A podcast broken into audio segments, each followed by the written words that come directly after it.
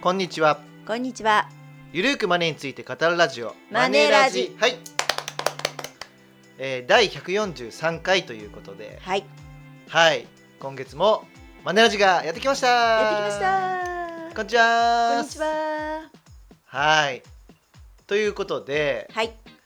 えーっと5月31日に収録してはい。まだ1ヶ月経ってないんですけどもそうですね。ちょっとハイペースで。うんまあちょっと今月はこの日ということではい。来週ね忙しくなっちゃうんうで、んうん。はい、早めに撮っているんですけども、はい。えー今回はですねえーっと、まあ、またですね頼藤選手が森口選手。すごい。新刊を出したということで、すごいですね。はい、本当に怒涛の出版ラッシュだったんですけども、はい。まあ、今回でしばらくねお休みになるんですが、はい。えー6月の16日に、えー大きな文字でとにかく分かりやすい定年後ずっと困らないお金の話」というものを出しましたはい。はい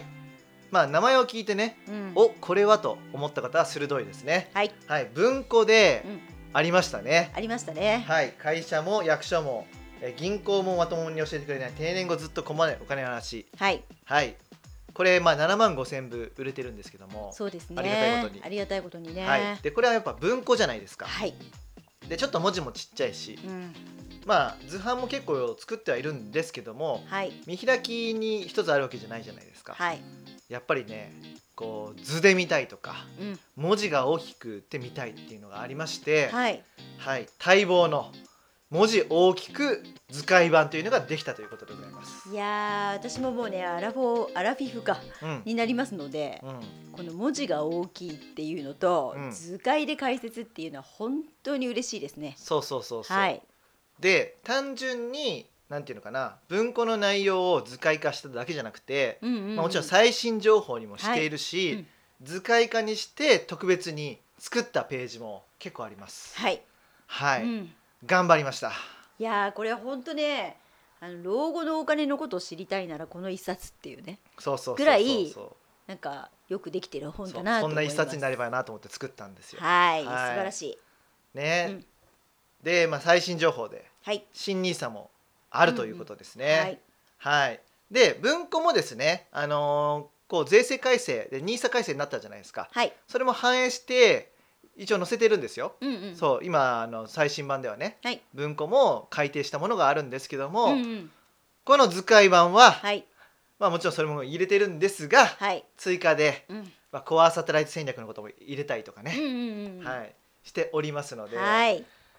もうそうですねやっぱその時その時にできるベストをねこはうい毎回毎う回んやってますんで、はい今一番いい本はって言ったらこれですね。 はいこちら最新刊そうですね、んんはいはい、そうですね。まあ本当にこれもね、皆さんのお役に立てるかなと思いますので、はいで、まああの文庫も持ってたとしても、うんこちら買っていただいてね、うん合わせて読めばより理解が深まると思いますし、うんまあ文庫もね。あのー買ってないという方は、はいぜひ買っていただくと文庫にしか載ってない情報もあるので、うんうんはいあまあ合わせてですね、あのー知識をね蓄えていただければと思うんですけども、はいで今日は、まあ、この新刊でも触れてるんですけども、はい定年後の資産取り崩し期ありますねはいここで考えたい出口戦略うーんで話していきたいと思います、はいはいでちょっと新刊には載ってない話もしたいなと思うんですけども、はいで137回うで、んあのイデコの受け取り方の出口戦略話しましたよね、あはいそうですねそう、はいでイデコについてはそちらを聞いていただければと思うんですけども、はいまあ、今日は資産運用、うんうん皆さんの資産全体のはい取り崩しをかどうやって考えていくのかなというところを、まあ、皆さんと話していければと思っております。いやーこの出口戦略ねうん結構難しいですもんね難しいですようね、んうんで、まあ、コアサテライト戦略っていう話を資産形成の時はずっとお勧めしているので,、はいでそれを続けてるわけじゃないですか。はいじゃあ定年後もどうすればいいのかって言ったら、まずはコアサテライト戦略は続けてください。はいはい、ただサテライト資産で FX とか、うんうん仮想通貨とかうん値動きの激しいものは、まあ、少しずつ減らしていった方がいいのかなとは思います。うんはいそうですねで、まあ、株とかはね続けていいと思うんですよ。うんうんうんそれはあの優待で目的でやってるとかね、うんうんうん配当目的でやってるとか、はい。まあ、キャピタルゲインっていうのもあると思うんですけども、はいまあ、それは一つ残しておいて、うんうんまあ、FX とかそういう激しいやつはうんもう売っちゃってもいいのかなと思うんですよね。まあまあそうですね。うんで少しずつ売ってしまったらうん小足さんの方にシフトしていく。はい。で小足さんの預貯金とかに置いとくっていうよりは、うんまあ、少しでも運用した方がいいので、うんまあ、安全資産がいいんだったら個人向け国債もいいし、はい。あとはインデックス型の投資信託とか、バランス型の投資信託 ETF に回していくのがいいんじゃないのかなと思うんですよね。はい。はい、だからまずは、うんコアサテライトのサテライト資産を売却してって、はい。はい、コア資産にシフトしていこうっていうのがまず第一ステップですね。第一ステップ。はい、はい。で、まあ、定年が来たと、はい60歳とか65歳になったから、うん。すぐ預貯金に変えようじゃダメなんですよ。うん、なるほど。うん、やはい。っぱそこうもん運用するっていうことが大事。うん。なるほど。うんうんうん。すぐに現金化しちゃうと、うんその取り崩しっていつなくなるなっていうのは目に見えるじゃないですか。そうですね。もう分かっちゃいますもんね。まあでもね本当うんに2億とか3億とかすごいお金があるんだったら、まあまあまあ、それも一つの考え方だと思うんですけはどいはいもそうですね。そ確かに。ううんん。だけども、まあ、2,000万とか3,000万っていう金額だと、うんまあ、預貯金で取り崩すと、まあ、15年とか20年でなくなっちゃうわけじゃないですかそうですね。うんまあ、寿命がそれぐらいだからって分かってんだったらいいかもしれないけど、まあ寿命はね誰にも分かりませんからね。そうですし60歳から90歳までは30年間あるし、人生100年だと100 40年あるじゃないですか長いっすね。長い。いっすだから運用しながら取り崩すってことをして、資産寿命を伸ばしてほしいんですよ、うん。なるほど。うん、はい。でそうすることで、うんまあちょっとずつ増えてはいきますから、はいよりお金が使えるっていう可能性もありますし、うん。はい、いいのかなというところでまず一つは運用しながら取り崩すっていう目線です。はい。うん、で運用をこうしながら取り崩す方法には2つ、まあ、やり方があるのかなというところで、はい。まあ、王道ですよ。はい。はい、で王道はまあ2つ、その定率取り崩しなのかはい。定額取り崩しなのかっていうところです。あーこれはねよく言われますよね。で定率っていうのは毎月資産の何パーセントずつとうんか、うん毎年資産の何パーセントずつ、まあ、定額はそのままなんですけども、はい。毎月いくらずつ毎年いくらずつと決まった金額を取り崩していく方法ですうんうん。でそれぞれメリットデメリットがあって、はい。えー定額取り崩しのメリットは毎月の取りし取り崩し額が一定なので分かりやすいうんうん。確かに。し、生活費の目処がつけやすいんですね、うん。はい。でもデメリットは定率取り崩しよりも資産の減りが早いんですおなるほど。うん、うんうん。定率取り崩しは資産が長持ちするんですよ。うーんまあその何パー資産の何パーセントずつってことは、資産の金額自体がちっちゃくなってったらあー取り崩はいし金額も少なくなっていくじゃないではいすか、そうですね。はい。まあ、いつまでたってもなくならないっていうことが起こるわけなんですけども、うんうん。だから資産が少なくなってくると定率くる取り崩しって微妙なんですねなるほどね。うんはいはい。受け取れる金額が減っていくうんし、うん。取り崩し金額が分かりにくいっていうのがあります、確かに。はい、はい。このように一長一短がありまして、うんうん。でおすすめはですねはい。まあ、資産が多い時は定率にしておいうんて、うんうん。資産が少なくなってきたら定額にするああなるほど。はいはいはい。合言葉は前半定率後半定額としております、おおなるほど。はいはいはい。このようにするうんうとん資産が長持ちして上手にお金を使えるんじゃないかなとで自分でなんか定率で計算して取り崩すのはめんどくさいじゃないですか、めんどくさいですね。はいうんでそういうのはね、はい。まあ、ネット証券でサービス出てるんですよ例えはばいはい楽天証券はうんうん。定期売却サービスっていうのがあって、はい。まあ、保有している投資信託なんですけどね、うんうん。自動的に定率定額で売却してくれるっていうのがあるので、便利。はいうん。まあ、あの投資信託にしないといけないんですけども、はい。まあ、こういったものにすると、まあ、やりやすいのかなというところです。そうですね。うんはいというところで、はいまあ、メインとしては、まあ、今言ったようにコアサテライトのサテライト資産から売却して最後はいコア資産にしていくと、うん。だってこのそのコア資産も運用しながら取り崩そう、うんうん。前半定率後半定額でやっていこうというところが大きな流れではあるんですけども、はい。でここまでがですねあのちょっと本のページ的にもこれ以上書けないのでこれで終わってるんですが、ああ確かに確かに。そうはい。僕はですね日々こう進化してるんですよおお進化している。進化してるし、はい考えおてる客様の相談を受けてて、あそうだなってやっぱ思うのが、うんうん。やっぱね資産が減っていくのは気持ちいいものじゃないんですよまあわかりますね本当にはいはい。うんいやだからねうんだからといって死んだ時に大金持ちでもダメですよねっていうことは言うとそうだよねってみんな思うのまあ確かにねたくさん残してもちょっとどうかなとかね、そうそうそう思いますよそうねだからその、うん死んだ時に後悔しないように、はいはいタイムバケットを作ろうねっていうのはあるんですよね、うんうんタイムバケットっていうのは時間年代をね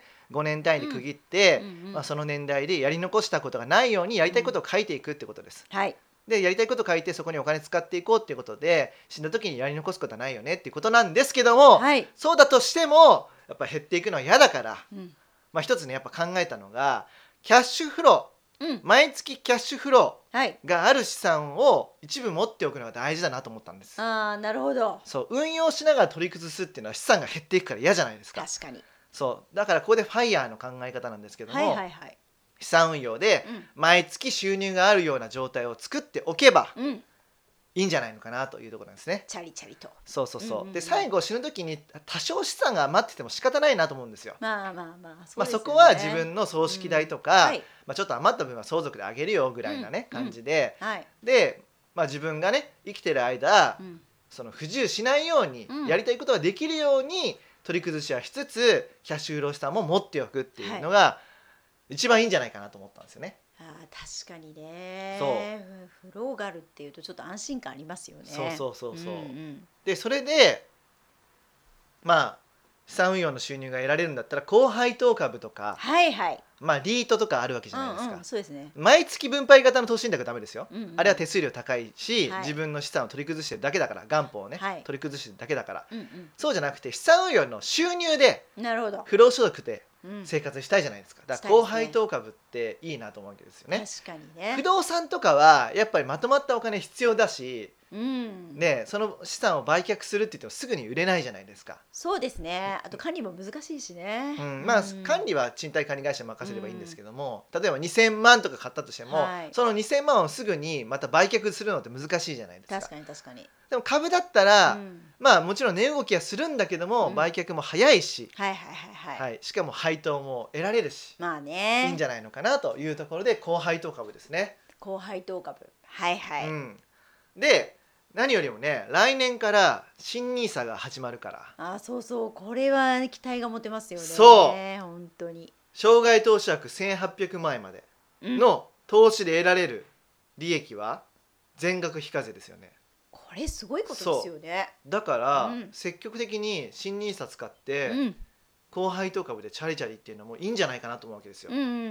んねそうですねそうですよ、うんうん NTT とかも25分割してそうそうそう40万円ぐらいになりましたからねびっくりですねあれ利買い回やりすくなりま配した当利回り3%ぐらいありますからねおーいいですそうねそういったものに投資するとかはありじゃないですか、あり、うんということで、はい今までですねその定年後までに向けてうん現役世代は資産形成層と言われますけども、はい資産形成期で気づいてますよね、うんいろいろな、まあ、イデコとかい NISA を使ってはい積み立て投資にしてはい気づいてきます、うんそうした資産うをん定年後になって取り崩すっていうよりは、うん一部の資産をこう投資信託インデックス投資信託とかを高配当株に入れ替えていくそんなイメージですなるほどねはいはいはいはい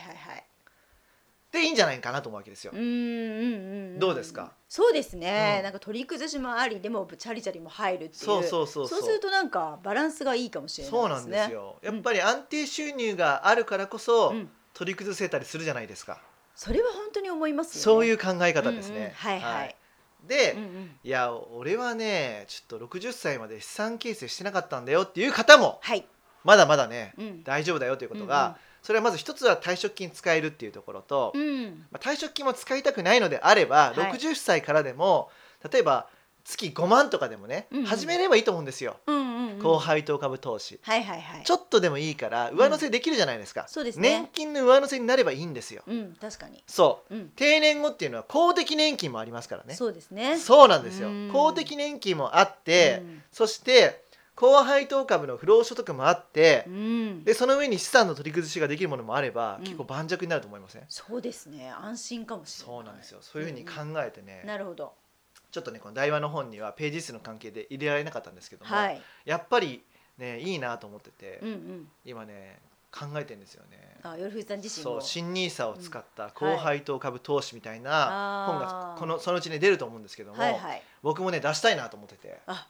これ出版社の方聞いていたらそう今ぜねひいやもう出版社にもね企あ画出出ししててるるんんでですすかよ早っ 早っいやなんかねこれは本当テーマだなと思ってやっ確かぱにりな新 NISA を使った後輩と株投資うんは絶対に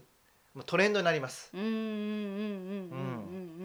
やっぱり期間もねずっとねそうできるしね別にファイヤーやりたくないけど定年後上乗せ欲しいんですよ、まあそれはもうね多くの人が思うとこですよねそうそうそう、んんというところが、はいまあ一つうん出口戦略としてベターなんじゃないかなとうんうん思ってるわけですよね。はいで後輩当株についてもうちょっと説明しておきますと、はいその他の株と比べて配当金を多く出してくれる銘柄のことではい配当利回りがどれくらいあると高配当なのかっていう明確な基準はないんですけども、はいはいはいまあ、3から4%を超えてくると一般的に高配当と言われています。なるほどはい、だからうんうん NTT とかは3%なんですけども、はいはいまあ、高配当と言われてますしね、うんまあ、昔だったら東京電力とかもあったそんうですけですどもねね王道でしたねあれ4%ぐらいもらいましたけありどましたね。ねはい、とかあるんでですけどね、はいはい、で日本株だけじゃなくてうん米国株の目線も必要なんですよ、あー確かにそううんだって年4回配当を出してるし、うん日本株よりも高配当銘柄が多いのがアメリカの特徴ですそうですねはでは高配当株上位5位日本株と米国株ご紹介しますあー気になるはい1位東洋製糖2107ですね東洋生徒はい、うん食料品の会社ですけども、はい配当利回り6.99%えーすごい高いねすごいですねはい、うんうんで2位ははい R ビバンえー証券コード7523で小売業ですね、はい配当利回り6.97%あーすごい第3位正規東急工業うん証券コード1898建設業うーん配当利回り6.96%、すごい4位富士興産、うん5009うん卸売業うん6.84%、ええはいそして5位がですねうん川崎汽船9107あははいい、海運業6.25%ということで、結構すごいですね結構高いですよね高いですねそうそうそうそう、んんじゃあアメリカはということで、はいはいはい、1位はですねアルトリアグループ、うんティッカー MO で業種は一般消費財で配当利回り8.46%おおすごい日本より高いんですよね、うん2位ベライゾンコミュニケーションはいティッカー VZ ですね、うん IT 通信業で配当利回り7.33%うんはいで第3位 AT&T、うんティッカーコードは T ですね、うんこれ IT 通信業で配当利回り7.06%、うんはい、で第4位 3M、まあ、聞いたことありますよあねー、はいはいスリはーいムまあ、業種はね医療関連に区分されてますね、はい配当利回りが6.43%おおはいで第5位 US バンコープ、うんはい、えー、ティカコード USB ですねはい金融です、うん配当利回りが6.42ということでいやーすごいなはい、うんで年4回出ますから配当そうなんですねアメリカ株でそうそうそうそうそういいですねねえ、うんまああの日本株の高配当は、はい建設業とか輸送用機器とか、うん食料品メーカーなどが多くなってるんですが、はいアメリカの高配当株は、うん一般消費財、まあ、これ日用品などですね、はいだったり IT 通信に関わる企業が多くなっているというところでございます、うーんんでまあ高配当株だけじゃなくて、はい増配株にも注目したいなというところで、まあ、増配っていうのは配当金の金額を増やしてくれる銘柄のことですよねいやいいですねはい、うん長年にわたって毎年配当金の金額を増やしている銘柄を連続増配株と言ったりします。はいはい、毎年増配するには右肩上がりで成長している確かに継続的に利益を出し続けている、うん配当を出せるだけのお金を貯めていうる、ん財務が健全であるといったうん優良企業でないと難しいですよね。なんかいいとこばっかりみたいだねそうなんです感よじに聞こえますけどねはいうんうん日本ではい連続増配のトップははい花王です。素晴らしいはい、証券コードは4452の業種は科学連続増配年数は33年ですうわすごいですね33年ってそう33年ですごいんですけども、うんアメリカの方がもっとすごくてですね、はいはいえーなんと1位アメリカン・ステイツ・ウォーター、うんティッカーは AWR で、はいい やまあ、公益事業の業種ですけども、連続増配は69年です、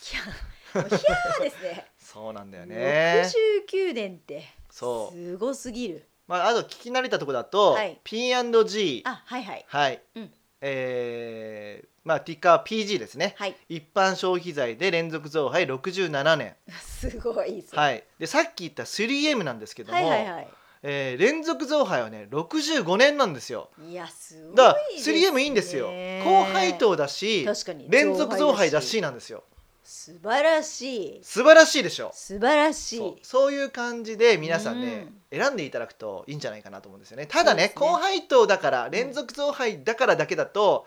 まあちょっとね値下がりする可能性ありますよね株価があねそうですね。はい。だからうんもう少しチェックポイントとしては、うん売上高とか営業利益は右肩上がりになっているのかなうんうんうんだったり、うん借金は少ないのかなっていうとこうん。ろです、うんうん借金が、まあ、あるっていうのは成長をするためには必要なことなんですけどうも、ん。はい。まあ、自己資本比率ある程度高くないと、うんまあ、危ないですからねねえなんかね怖いですよね。借金返せなくなってうんうん倒産したとかね、はいあるんであとはうん不況に強い業種化っていうのも大事で、あはいはい。はいうんうんまあ、食品とか医薬品とか電力ガス鉄道通信なんていうのはうんインフラって言われますよね、はいまあ食品はちょっと違いますけども、うんうんでもこれ景気がいいか悪いか関係なく食べるじゃないですか。まあまあそうですね。そうはい生活に必要なものっていうのは、うんやっぱり安定してるっていうところはあったりするんで確かに。まあそういうふうななんか高配当だからとか連続増配だからって飛びつくんじゃなくて、うんそういう目線もしっかり大事にして選んでいただく、そして業種分散とか、うん銘柄分散もしましょうねっていうところ。うんうんそうですね。ううんんうんで銘柄分散ってした時に、うん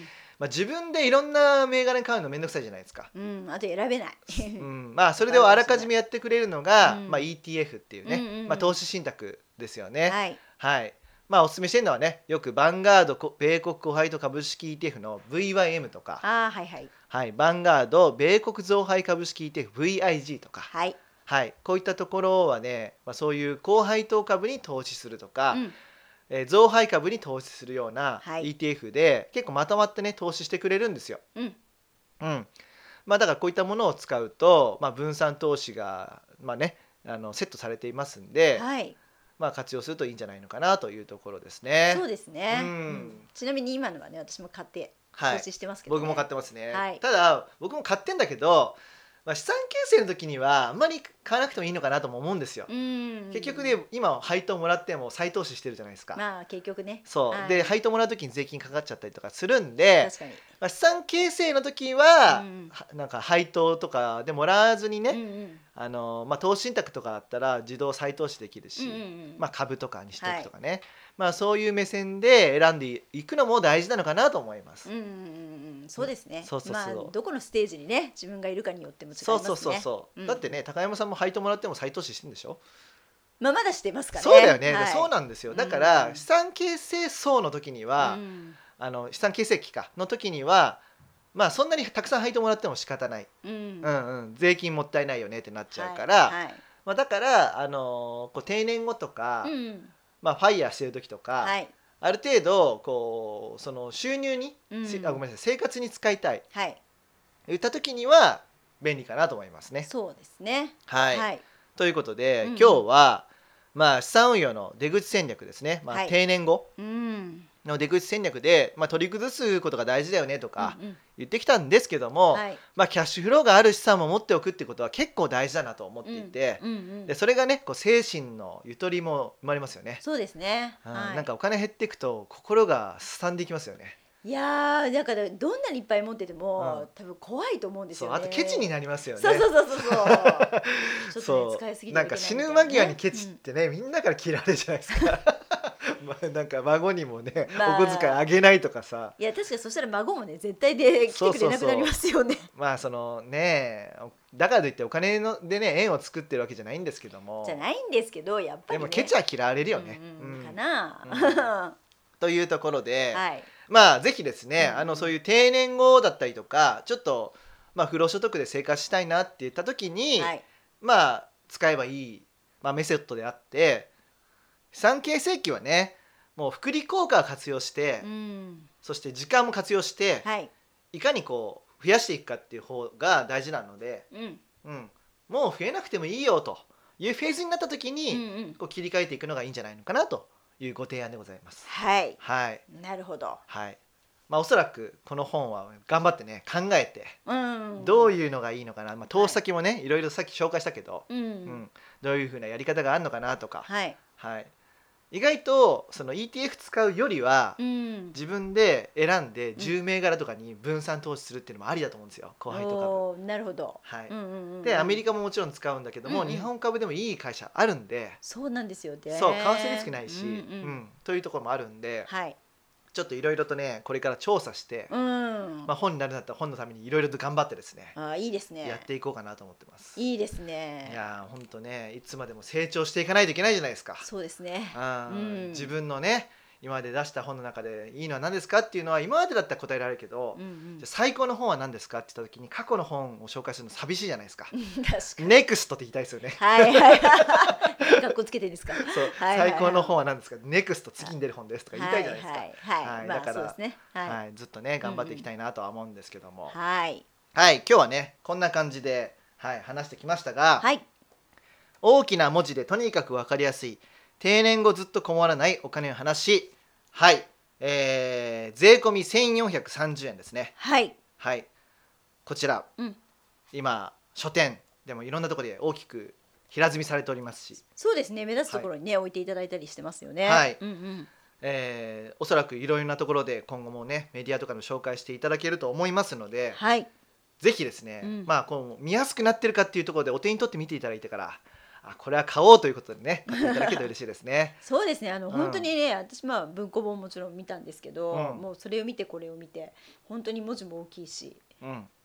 図もすごくわかりやすいしそうそうそうもうすごいね図も分かりやすくしたし、何をやればいいかっていうところもちゃんと書いたんで、そのはい教科書じゃないんですよ何をやればいいのかっていうところが、うんまあ僕たちの本の特徴だと思うんですよね、はい数値類を入れたりとかね、うんうんはい、そういったものも今回の本でしっかりと書いておりますので、はいはい、ぜひぜひお手に取っていただけると嬉しいです。はい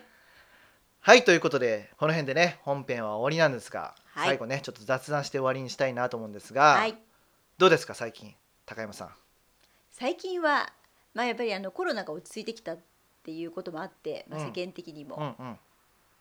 結構あの友達とかはいとランチ行ったりおー夕食に行くっていう機会が増えましたね。えで今週はあのパーティーなんかもねあの優しいお友達のとー、ころおでお本パーティー。ホームパーティーね、はいはいはいあのまあ行かせていただいたりっていうのもあって、ね、その友人のね本パーティーね、はいめちゃくちゃ本格的でね いやもうあと豪邸だしね、豪邸だしねもうあそこ行ったらちょっとうち呼べないなみたいな、本当一流レストランのね、はいフルコースが出てきますからね、本当すごいですよね。すごいっすよねもうインテリアもすごい、料理もすごい。そうそうだから今週もね、うんうん多分参加者に出す料理を練習してんじゃないかなと思うんです よだから毎回ね何回も練習してね出してくれるってことで、ういん、やすごいなってね思うんですよね思いますはね。いそうそうそやっぱそういうの嬉しいですよね。あの人とこういろいろもっと関われるようにねそうそうそうなってきたっていうのは嬉しいですう、よね。そうですよね、うんうんまあやっぱ、うん、人生っていうのはその仕事とかうんお金だけじゃなくてやっぱはい人間ですよね、人間関係そうコミュニティそうですね。これは本当に大事だなと思っていて、うんうんまあ、ありがたいことにねそういったコミュニティに入れてはいありがたいですよね本当にありがたいで嬉すねしいですよねはいいで僕はですね、まあ、最近ですねちょっとテレビに出る機会がありましてそうなんですよね、織藤さんね。そうちょっと連続続でね、はいあの BS テレ東なんですけども、うんうん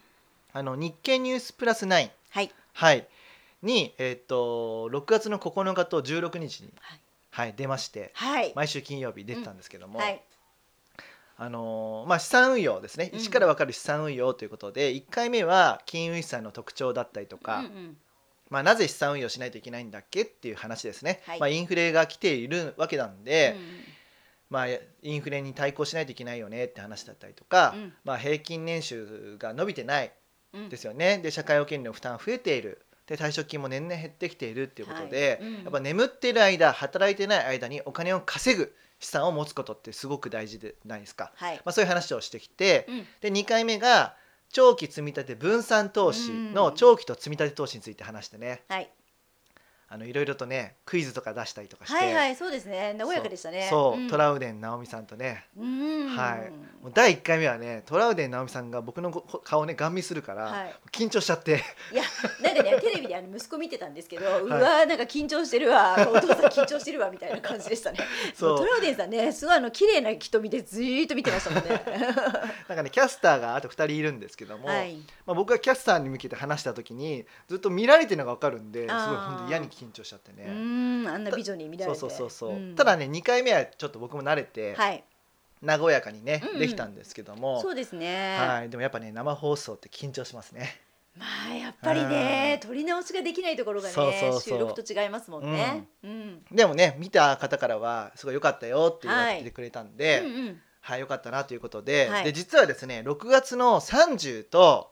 えー7月の7日14日にも一応予定してますあ出演がすごいじゃあこれから連続でそうそうそう、うんうん今週はねあのお休みさせていただきます、うんうんはいあの今週もねオファーいただいたんですけども、はいあのちょっとイベントがありましてはい FP 見た会のねはいはいなのでちょっとこお断りしたんですけども、んんえー6月30からはですね、はい NISA についてあはい話していきますので皆さんね興味あるところだと思いますんでねそうなんですよ、はいでそれをテレビでどうやって話そうかなっていうところを、おまあ、いいろいろと僕はね考えないといけないなというところで、はいはいもう毎回緊張なんですけど、 はい、もしね見逃された方ははい TVer で見逃し配信やってますので、はいはいぜひ見ていただければと思っております。はいお楽しみにってはいいう感じですねね今年はね、結構テレビ出演どんどんしていきたいなと思ってるんでうんすごい野望がそう毎回緊張はするんですけども、はい楽しみに頑張ってやってますんで、はい何かね見たか場合はなんか温かいコメントいただけると嬉しいですね。ここ見がましたよとポイントか温かいポイントがねそうそうそうあコメンそトう、がいいですなんかね変な意見いただいてて この前 もねツイッター上で変な意見があったんですけど、まあまあまあそういうのいらないんでいやいやまあいろんな方いらっしゃいますしねいろんな意見あると思 いそまういうすけ意れ見あどったもとしても、僕に余裕必要ないんで僕に言っていただくのまあは温かいコメントま あまあはいそれがいいですね、まあ励みになりますよねやっぱね人間なんで、はいやっぱねこの冷たいことを言われてもねしょうがないですよ、うんすぐねもうブロックするだけなんで、うんうんはい皆さんとねこう幸せに ねこう資産形成だったりとか、はい生活していきたいなというところでこのマネラジもやってるのはそういうことですから、はいはい、ぜひぜひ引き続きごひいきにはいいただければと思っております。はい、はいということで、えーこの辺りで終わりにしたいと思います。はい株式会社マネーユーの提供で、頼藤大樹と高山和恵がお送りしました。またね !See you!